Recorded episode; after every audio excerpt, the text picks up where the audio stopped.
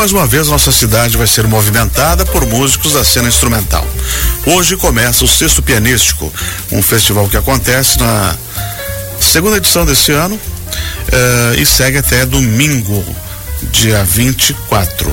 E é com muita honra que é, e alegria que a gente recebe aqui em nosso estúdio um dos maiores nomes do jazz brasileiro, é considerado uma revelação e muito conhecido internacionalmente. Estou falando do pianista Amaro Freitas que tem Dedos de Ouro, na qual ele traz toda a sua influência nos gêneros musicais nordestinos, traduzidos na linguagem jazzística. Bom dia, Amaro, seja bem-vindo. Bom dia, bom dia a todos que nos, nos escutam na Joinville Cultura. Para mim é uma alegria imensa estar aqui. Estou muito empolgado para o concerto de hoje, piano solo. E é muito bom poder fazer música, poder me conectar com novas pessoas através da música. E Joinville, é novidade para você? Eu já conhecia. É novidade. É, eu é. nunca estive nesse, nesse lugar e hoje pela manhã, depois do café da manhã, eu dei uma uma volta e vi o quão bonito é aqui, arborizado, né? Deu vontade de um calor recifense pra cá, então. Cara, eu, eu, eu, diria que aqui está mais quente que Recife, né? eu vi a previsão do tempo, até preparei o meu casaco. Mas quando eu olhei a temperatura estava em 32, 33 graus. Recife está 28, 27. Você já é um músico consagrado.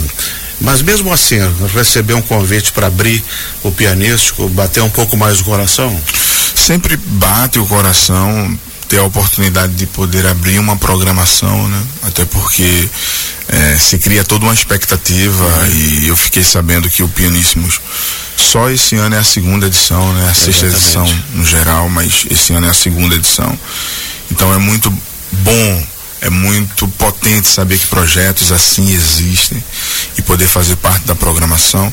É muito legal tocar fora do Brasil, representar o nosso país, mas é muito bom tocar no nosso país também. Uhum. É muito bom celebrar a música.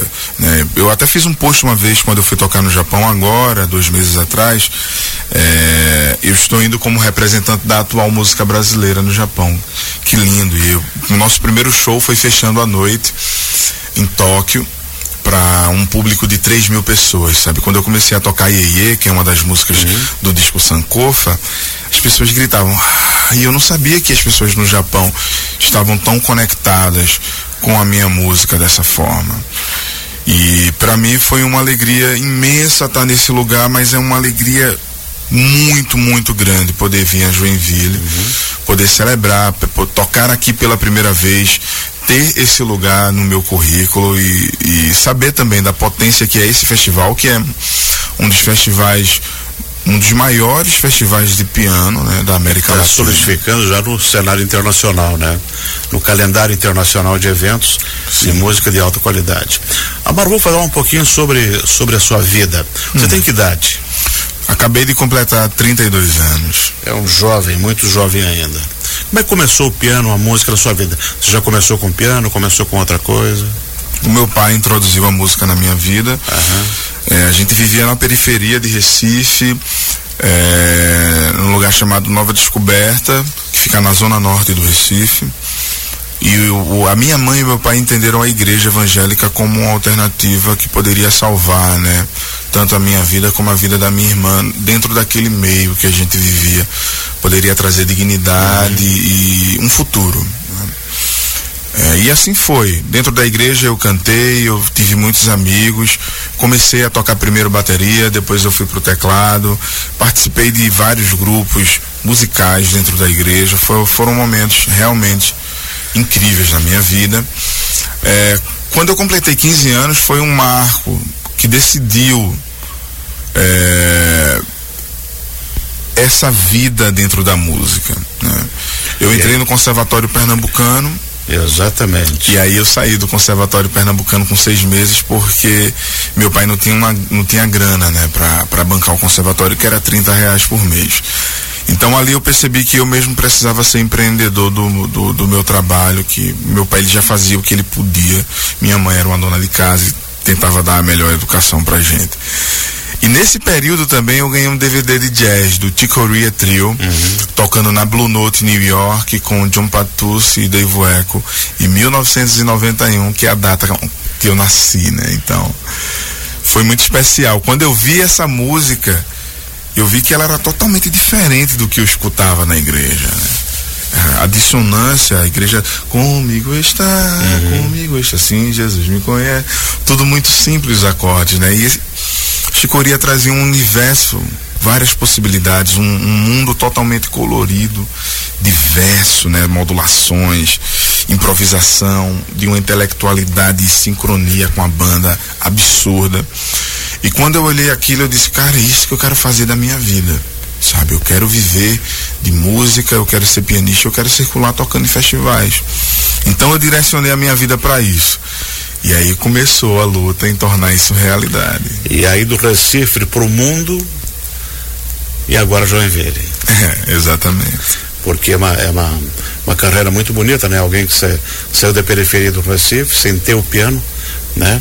Que é um instrumento caro. É um instrumento né? muito caro. E chegar a tocar no Lincoln Center em Nova York, em participar do Montreux da, lá na Suíça, tocar na Alemanha, em grandes centros, e agora ser aclamado lá no, no Japão e Joinville hoje, o nosso tradicional Harmonia Lira, com cento e poucos anos, né, o Carlos Branco. Verdade. É, é muito é um... tradicional, muito bonito aqui da cidade, né? É. É, o Amaro, eu acho que o Amaro representa uma uma tendência da música brasileira instrumental hoje, assim, né? Tá aí o, o Amaro, tá o Jonathan Fer, uhum. tá o Jorginho Neto, né? Uh, o Josias, Josiel Conrad, né? Que são músicos que, uh, que saíram da periferia das, dos grandes centros urbanos brasileiros, né?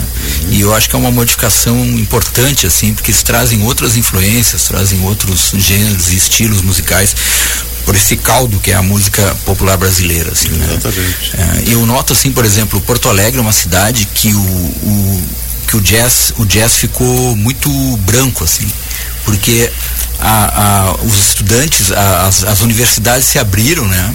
Para música popular, né? A Universidade Federal e a, e a Universidade Privada também, se abriu para música popular.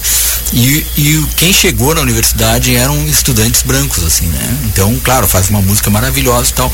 E agora estão emergindo músicos das periferias dos, dos, grandes centros, né? E fazendo, e, e isso é uma outra cultura. É, é muito interessante isso, assim, que está acontecendo dentro da música brasileira, né? E até por isso, assim, os dois estão no festival, né? O Amaro e o Jonathan, porque eles representa essa grande novidade assim da música brasileira, né? instrumental do jazz. Né? Amado, dos trabalhos que você gravou, quais são os álbuns? Meu primeiro álbum é o Sangue Negro, uhum. um disco gravado em 2016. É, com Jean Alto no baixo acústico, o Medeiros na bateria, participação de Elildo Souza no saxofone e Fabinho Costa no trompete. Uhum. O meu segundo disco é o Recife, é, e aí eu já começo a, a, a pensar em, em, nomes que podem. Foi em 2018. Isso. Dois anos depois. Dois anos uhum. depois. Eu já começo a pensar em nomes que de uma tragam uma desconstrução, né? É uma, do decolonial mesmo assim. E essa palavra Recife? Exatamente. Essa, essa palavra Recife é uma palavra de origem árabe que dá origem ao nome Recife, né? Ah. A Recife na etimologia é Recife é Recife, a Recife Recife. E dentro desse território a gente tem uma, uma influência muito grande árabe indígena, né? O nome Pernambuco, Paranambuco, vem do tupi, uhum. né? que significa mar que arrebenta, Recife, terreno rochoso, pedras. Então, todo esse litoral pernambucano, né? os arrecifes e as pedras que a construção ali do, do, do, do Museu Céu Aberto do, do Brenan, enfim, representa muito desse, desse lugar. Quando a gente pensa o, o Rio Pajeú, né? que é o rio que corta os 17 municípios do sertão de Pernambuco. Existe a lenda que quem beber desse rio vira poeta, né? e o rio Pajeú é, é, o rio Pajé, né? Da influência dos chucurus. E nessa região a gente tem a glosa, tem a cantoria, tem a, tem a viola. Tudo isso são heranças árabes, né? A, a, a rabeca. Uhum. Então, eu acho que o disco Recife é uma poesia, esse território, Recife, e que traz também outras influências que, que estão fora do, do dialeto português, né? Tem uma música chamada Tropé, que é uma homenagem ao coco Raízes de Arco Verde, que é uma modalidade de coco dentro das várias modalidades de cocos de Pernambuco, de um povo que migrou de Japoatão dos Guararapes para a Porta do Sertão, que é Arco Verde. E lá o Lula Calixto, que foi o percussor de tudo isso, teve a intenção de levar essa cultura do coco para as escolas, né? A tradição do coco, para quem não conhece, é uma dança feita quando alguém constrói uma casa de barro, você chama os amigos para dançar e assentar o chão de barro, né? Então, hum. essas famílias, essa família Calixto que, que migrou, trouxe essa tradição para Arco Verde, de Jaboatão, levou para as escolas e ele percebeu que a criançada nas escolas era muito ruim de ritmo, né? Então ele teve a ideia de criar uma sandália de madeira e aí o ritmo tradicional do coco é o tacto, tacto, tacto, tacto. Já deixa o chão batido. Já deixa o chão batido. Só que aí o ritmo que acabou se desenvolvendo com o, as irmãs Lopes e o Coco Regis de Arco, de Arco Verde foi quando eu olho esse ritmo eu dou mais atenção a isso eu acho que isso é uma tendência inclusive da música jazzística mundial hoje em dia é você ter essa atenção com o ritmo da tua tradição mais do que com a melodia e a harmonia e eu pego esse ritmo trago pro piano começo a criar uma isorritmia e levar isso para uma outra perspectiva, né? Isorritmia, polirritmia, ritmo negativo. E aí a gente cria outro pé, depois essa coisa do, da ausência de ritmo, ritmo negativo, está presente em, no meu último disco Sankofa, que é uma homenagem a ancestralidade através de símbolos, personagens, histórias, como, como por exemplo Kazumba, né, que é um encantado do Maranhão. Uhum. É, o Kazumba, como um ser mítico e místico, só aparece quando há uma, uma necessidade, né? Só quando o povo precisa dele. Então, nessa construção da lenda do Maranhão, quando você pensa o boi do Maranhão, um homem negro corta a língua do boi porque a sua esposa estava com desejo de comer uhum. a língua do boi. Só que aí o boi morre e aí o senhor desse, desse dessa fazenda quer matar esse homem negro e ele chama então os indígenas para ver se consegue ressuscitar o boi, não consegue. E aí chega o Kazumba, que é esse ser que não é homem nem é mulher, é meio mico-leão e aí ele ressuscita o boi e depois volta para a floresta. Isso é uma coisa muito interessante. O Brasil ele tem várias histórias. A nossa cultura ela é riquíssima. Muito rica, né? Desde o boto, do mapinguari, da mula sem cabeça, do boi, do maracatu, do coco, da ciranda, do cavalo marinho, do caboclinho, do frevo. São e a gente tem uma diversidade cultural muito grande. Jones, dá para ouvir uma música do, do, do Amaro? O que, que a gente vai ouvir? Vamos? Trupé. Trupé? Trupé. Então vamos ouvir, depois a gente conversa.